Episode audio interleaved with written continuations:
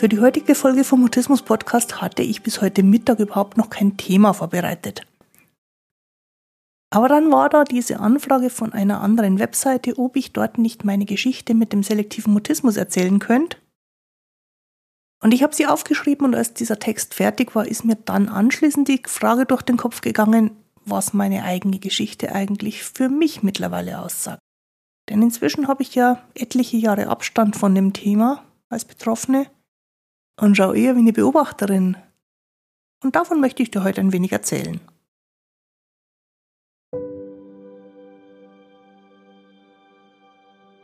Ich bin Christine Winter und ich hatte selektiven Mutismus, bis ich Mitte 30 war. Heute unterstütze ich andere beim Mutismus verstehen, die Erwachsenen, die ihre Sprechblockaden hinter sich lassen wollen, die Eltern mutistischer Kinder und die Profihelfer, die als Therapeuten, Pädagogen, Sozialarbeiter und so für Mutisten arbeiten. Mutismus bedeutet, dass Kommunikation nicht geht, obwohl du eigentlich schon sprechen kannst, aber je mehr du es willst, desto weniger geht es. Mutismus ist das medizinische Wort für psychisch bedingte Sprechblockaden. Für diese Folge vom Mutismus Podcast habe ich kein großartiges Konzept, sondern ich fasse einfach einige Gedanken zusammen, auf die ich beim Aufschreiben meiner Mutismus-Vorgeschichte so gekommen bin. Los geht's, lass uns über Sprechblockaden reden. Wenn wir zwei uns schon ein bisschen kennen, dann kennst du wahrscheinlich auch schon einiges von meiner Geschichte mit Mutismus. Ich erzähle da an verschiedenen Stellen ja immer wieder das eine oder andere. Und heute war meine Aufgabe, es mal in relativ wenigen Worten zusammenzufassen. Das ist dann immer schwierig, weil es sind ja doch über 30 Jahre mit Mutismus und wenn es eine Wörterbegrenzung gibt, dann tue ich mich da schwer auszuwählen, worüber ich erzählen möchte. Und deswegen habe ich versucht, tatsächlich mal von Anfang an bis zur letzten Sprechblockade zu allem ein paar Worte zu verlieren. Und dabei ist mir aufgefallen, dass die ersten Jahre, so bis zum achten Lebensjahr, für mich nicht mit einem Problem erinnert werden. Also ich erinnere mich durchaus noch an ein paar Ideen aus dem Kindergarten. Und ich erinnere mich etwas umfangreicher an die ersten ein, zwei Schuljahre. Aber ich erinnere das nicht so, dass ich ein Kind mit einem Problem gewesen wäre. Ich war halt Kind. Und ich war in meiner Erinnerung nie ein stummes Kind. Obwohl ich nicht immer gesprochen habe, aber in meinem Kopf waren immer Ideen für Dialoge. Oder als ich dann das lesen konnte, Geschichten, die ich gelesen habe. Relativ wenig später auch schon Geschichten, wie ich sie mir in Gedanken über mich erzählt habe. Ich erinnere mich nicht, dass ich irgendwo in den ersten sieben, acht Jahren tatsächlich ein Problem empfunden habe beim Nichtsprechen. Was allerdings auffällt in meiner Erinnerung ist, dass ich das jetzt auch so erinnere, als ob nicht nur ich nicht gesprochen hätte, sondern einfach um mich herum auch Ruhe war. das kann so nicht stimmen. Das ist mir jetzt aus der Erwachsenenperspektive sehr deutlich geworden. Es kann nicht sein, dass ich als Kindergartenkind allein in einem stillen Kindergartenraum war. Ich war ja nur im Kindergarten, wenn die anderen Kinder auch da waren. Und es kann auch nicht sein, dass ich in der ersten Klasse in einem Gasthaus bei einer Familienfeier war und ich der einzige Gast in diesem Gasthaus war und es um mich herum still war und ich ganz allein gewesen bin. Das kann nicht sein. Nun ist es relativ klar, dass meine Erinnerungen von vor über 40 Jahren nicht mehr eins zu eins wie ein Film zu betrachten sind. Da sind Erfahrungen dazugekommen, da sind Ideen verloren gegangen, da ist das Leben dazwischen gekommen und deswegen ist ganz klar, solche Kindheitserinnerungen stimmen nicht im Sinne von einer echten Dokumentation dessen, was da war. Das ist halt meine Geschichte. Das ist nicht nur bei mir so, das ist bei jedem Menschen so, dass über die Jahre hinweg sich Erinnerungen verändern. Vor allem, wenn man immer wieder die gleichen Episoden erinnert oder immer wieder die gleichen Geschichten erzählt, verändern sich die sehr stark. Das ist also wenig überraschend, aber was ich faszinierend finde, jetzt bei mir im Rückblick ist, ich erinnere mich selber nicht unbedingt als schweigend oder still oder das Kind, das nicht reden kann, aber ich erinnere die Situationen teilweise als still und von anderen getrennt und auf eine merkwürdige Art friedlich, die zu dem, was ich da erinnere, nicht passt.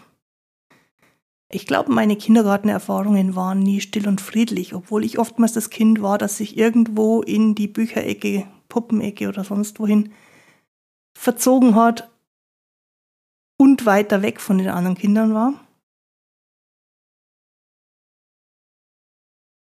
Aber es hat sich mir so eingeprägt, dass da Ruhe war. Das, was ich da erinnere, fühlt sich angenehm an.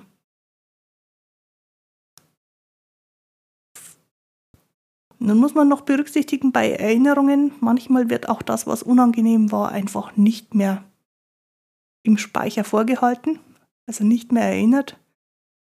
Und auch da täuscht nicht nur bei mir Erinnerung. Es gibt Menschen, die haben vorrangig die schwierigen Situationen präsent in Erinnerung. Bei mir scheint es gerade jetzt im Moment so zu sein, dass ich vorrangig die unproblematischen Erinnerungen abrufen kann.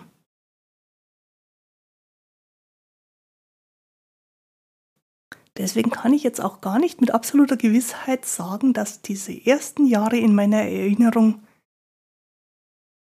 echt sind oder das, wie ich es erlebt habe, wiedergeben.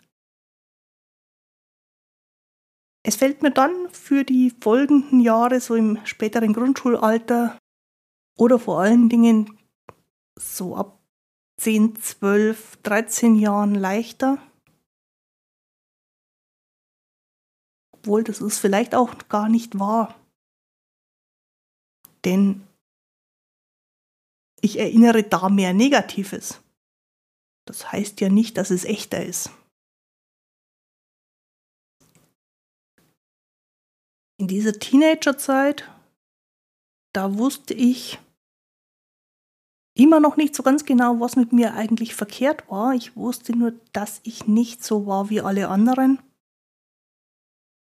und das hat mich dann, man könnte sagen, von Jahr zu Jahr mehr belastet, weil mir so sehr, sehr wichtig gewesen wäre, dass ich so bin wie alle anderen. Ich bin mir nicht ganz sicher, ob das Leute, die keine mutistischen Erfahrungen gemacht haben, in diesen Pubertätsjahren anders erleben. Mein Eindruck ist, ich war da eigentlich so wie alle. Nur war mir dann plötzlich sehr, sehr, sehr präsent, dass ich ein Problem habe. Und ich war sehr, sehr einsam mit diesem Problem, weil, weil es einerseits Menschen gegeben hat, die mich nur schweigend gekannt haben und deswegen überhaupt nicht mit mir über das Problem in irgendeiner Weise in Kontakt gekommen sind. Und andererseits hat es Menschen gegeben, insbesondere meine engere Familie, meine Eltern, mein Bruder, die mich nur sprechend gekannt haben und deswegen auch nicht mit mir über das Problem in Austausch gekommen sind.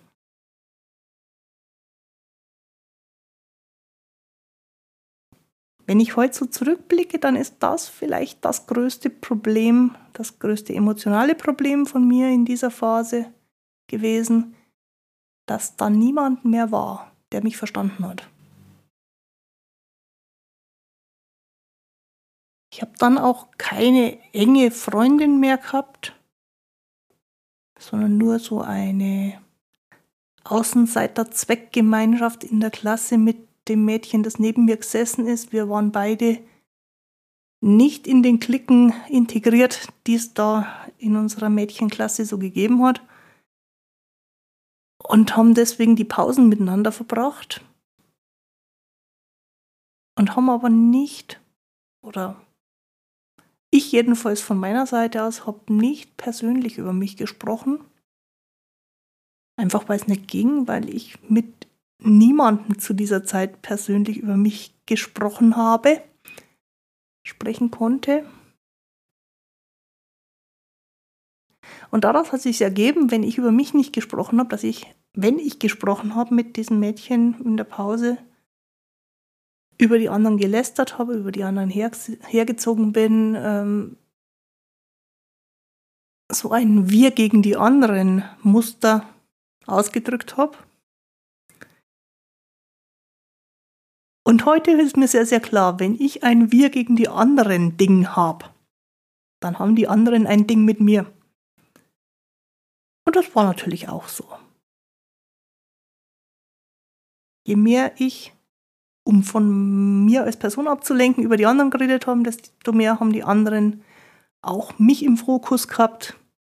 Das hat die Situation sicherlich nicht erleichtert.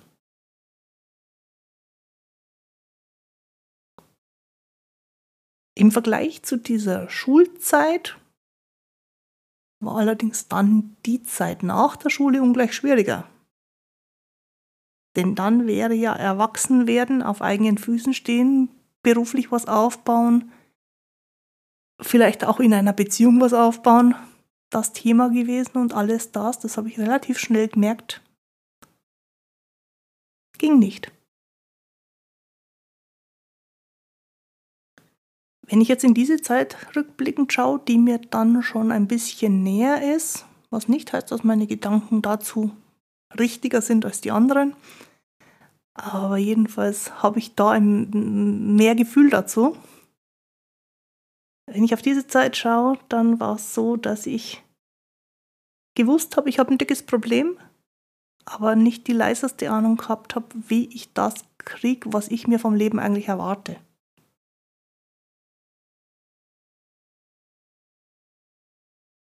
Das war zunächst sehr, sehr schwierig, weil ich zwar wusste, es müsste sich alles ändern,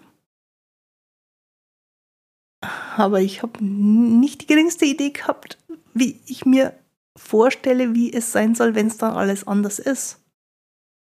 Da hat mir einfach Erfahrung gefehlt, wie Leben funktioniert, wenn man nicht durch permanente mutistische Blockaden eingeschränkt ist. Deswegen habe ich sehr versponnene Ideen davon gehabt, äh, wie Leben dann ausschauen müsste.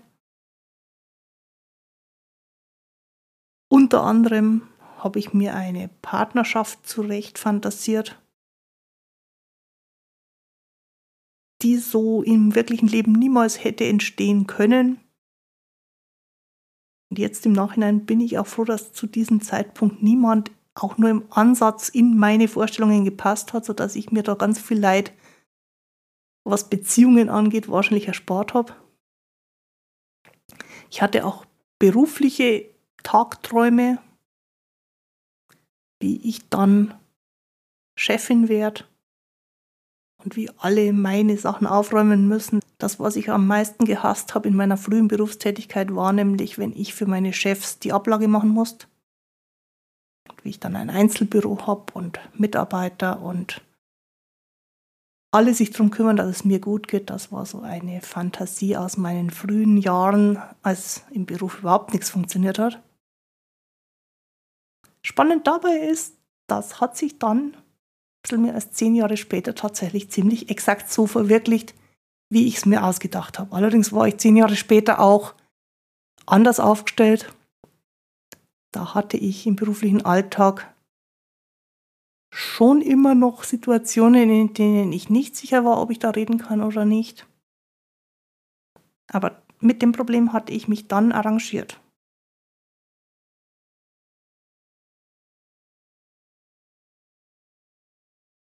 An diesem Vergleich zwischen der Vorstellung mit 18, ich hätte dann jemanden, dem ich meine Aufgaben aufs Auge drücken kann, und der Situation mit Anfang 30 als ich tatsächlich solche Mitarbeiter gehabt hätte und dann aber die Notwendigkeit gar nicht mehr so groß war, anderen meine Aufgaben aufs Auge zu drücken, weil ich sie dann ja selber konnte. Das zeigt, wie weit der Weg war zwischen dem Mädchen und der Frau und welche Entwicklung ich da auch gemacht habe. Ich erinnere mich nie an den Moment, wo ich den ganz großen Sprung nach vorn gemacht habe. Also wo sich von jetzt auf gleich irgendwas Großes verändert hat. Über die Jahre hinweg hat sich was Großes verändert. Ich hätte es nur niemals benennen können. Es hat sich so ergeben.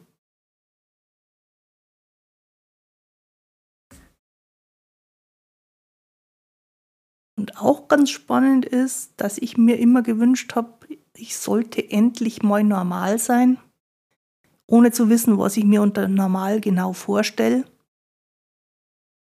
Wenn ich jetzt so nachlese, was ich heute über mich erzähle, dann hat das für Außenstehende, glaube ich, sehr, sehr normal gewirkt.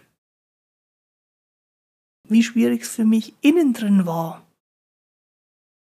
In meinen Zwanzigern. Das hat außer mir niemand mitgekriegt. Ich kann auch nicht so wirklich sagen, was dann den Unterschied gemacht hat, als irgendwann keine mutistischen Blockaden mehr gekommen sind, als irgendwann die letzte Blockade die letzte Blockade war. Ich habe es ja erstmal gar nicht gemerkt. Ich habe mein Leben weitergelebt, es hat weiterhin Situationen gegeben, die mich überfordert haben und die haben mich nicht mehr zum Verstummen gebracht.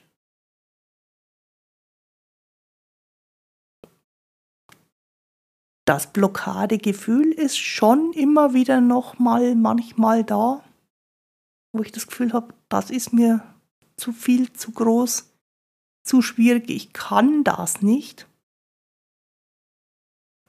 Aber was sich tatsächlich verändert hat, ist, dass ich jetzt nicht starr bleibe in der Idee, das kann ich nicht, sondern dass ich jetzt das, was ich mir da vorgenommen habe oder was mir das Leben in den Weg stellt, nochmal auf eine andere Weise angehe.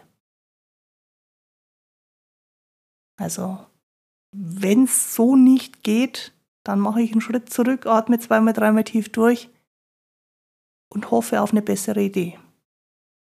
Und ich verlasse mich mittlerweile sehr darauf, dass wenn ich eine andere Idee brauche, auch eine zweite Möglichkeit da ist.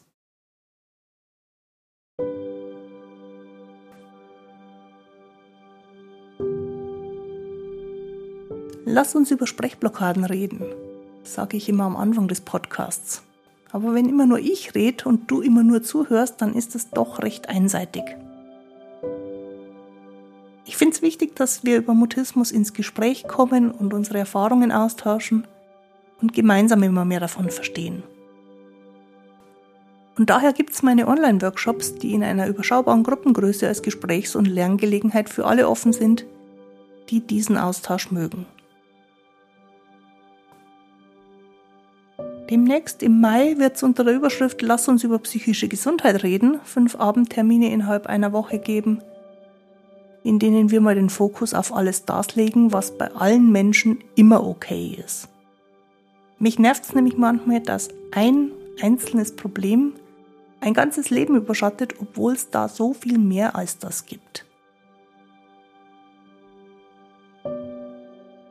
Und im Juni ist dann wieder an einem Freitagnachmittag und Samstagvormittag ein Workshop zum Thema Mutisten verstehen für alle, die mit Mutisten zu tun haben.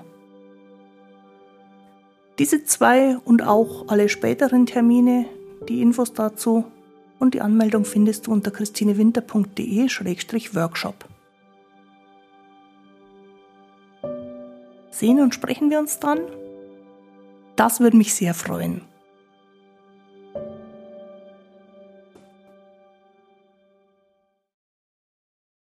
Nachdem mutistische Blockaden für mich kein Thema mehr gewesen sind, weil ich keine mehr hatte, ist dann erst das Thema Mutismus als theoretisches Thema für mich aktuell geworden. Ich wusste tatsächlich bis zu dem Moment, in dem es aufgehört hat, mich selber zu betreffen, nicht, dass es selektiven Mutismus gibt. Und habe deswegen erst im Rückblick vieles verstanden von dem, was ich so erlebt habe. Mein Gedanke als Kind, ab der Phase, in der ich das überlegt habe, woran es liegen könnte, bis ins Erwachsenenalter war, ich bin zu blöd zum Reden. Denn wenn es alle können und ich kann es nicht, dann muss es an meinen Fähigkeiten liegen.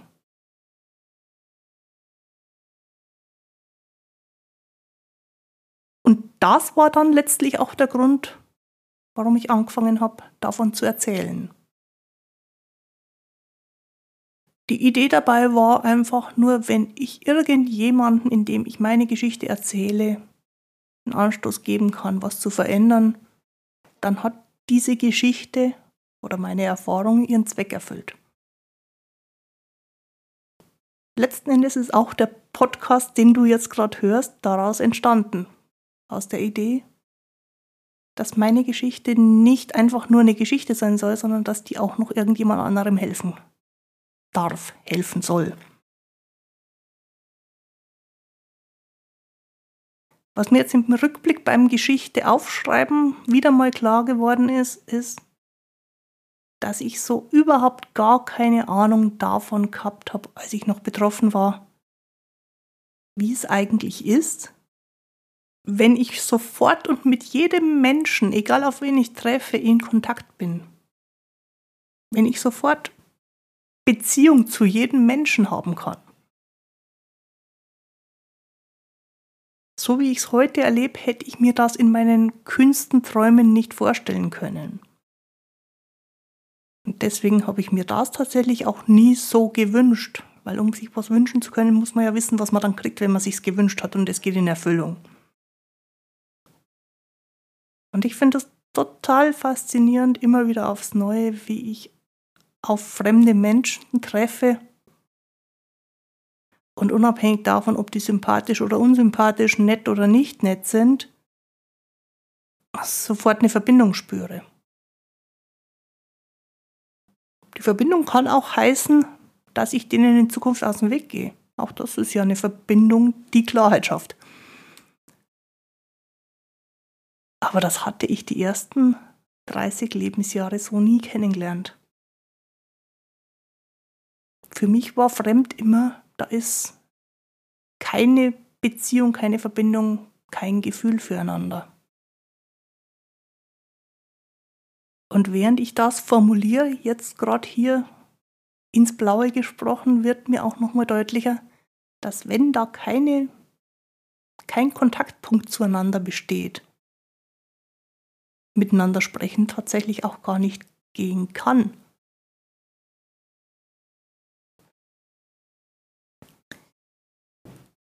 Was anderes, das ich total spannend finde, ist, wie Worte aus meinem Mund kommen, über die ich noch nie nachgedacht habe, über die ich auch in dem Moment, in dem ich sie ausspreche, nicht nachdenke und die sind einfach da und sind so verlässlich, ohne irgendwelche Überlegungen dazu. Ich muss nicht wissen, was in meinem nächsten Satz vorkommt. Ich darf mich davon überraschen lassen, was da aus mir rauskommt und auch das hätte ich in der Zeit, in der ich noch deutliche Probleme beim Sprechen gehabt habe, niemals für Möglichkeiten. Ich dachte immer, ich muss erst wissen, was ich sage, um sprechen zu können. Und auch da ist es relativ deutlich, dass das so nicht funktionieren kann, weil Kommunikation was sehr, sehr Schnelles ist. Und wenn ich jetzt mal erst vorher wissen muss, was ich nachher sagen werde, und unter Umständen auch nochmal drüber nachdenken muss, ob ich das wirklich sagen will, dann schaffe ich das nicht in dem Tempo, das in normaler Alltagskommunikation verlangt wird. Dialog ist was, was nach Gefühl geht, ohne Nachdenken.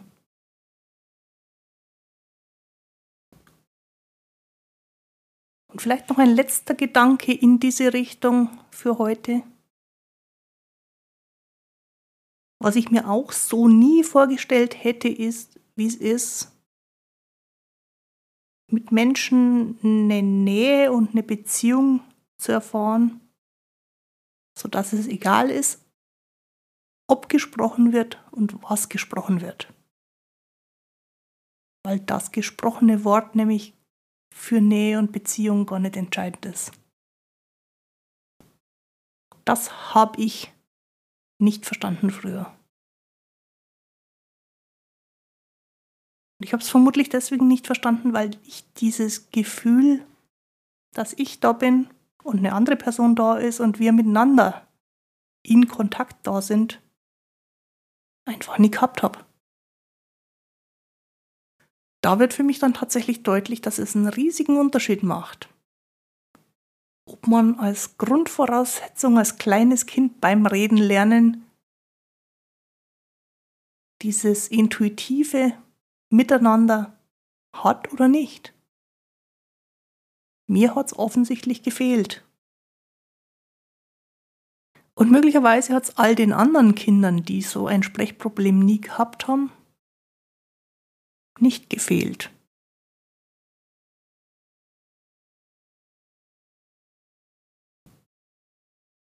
Der wichtige Punkt zum Schluss und auch das Fazit in meinem Über mich Text, den ich heute geschrieben habe, ist, auch wenn es von Anfang an schwierig war, so wie es bei mir offenkundig war und wie es vielleicht bei dir oder dem Kind, für das du jetzt hier zuhörst, auch gewesen ist, das heißt nichts. Man kann das nachholen, man kann das nachlernen, man kann Erfahrungen machen, wie Kontakt funktioniert, wie Kommunikation funktioniert, wie Miteinander funktioniert. Und irgendwann, Schritt für Schritt für Schritt, hören die Blockaden auf.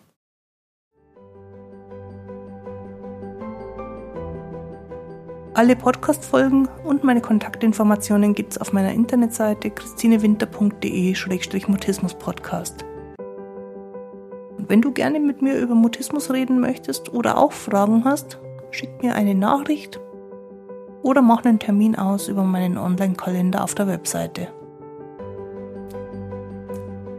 Jetzt wünsche ich dir eine gute Zeit. Bis zum Wiederhören. Tu dir gut. Deine Christine Winter.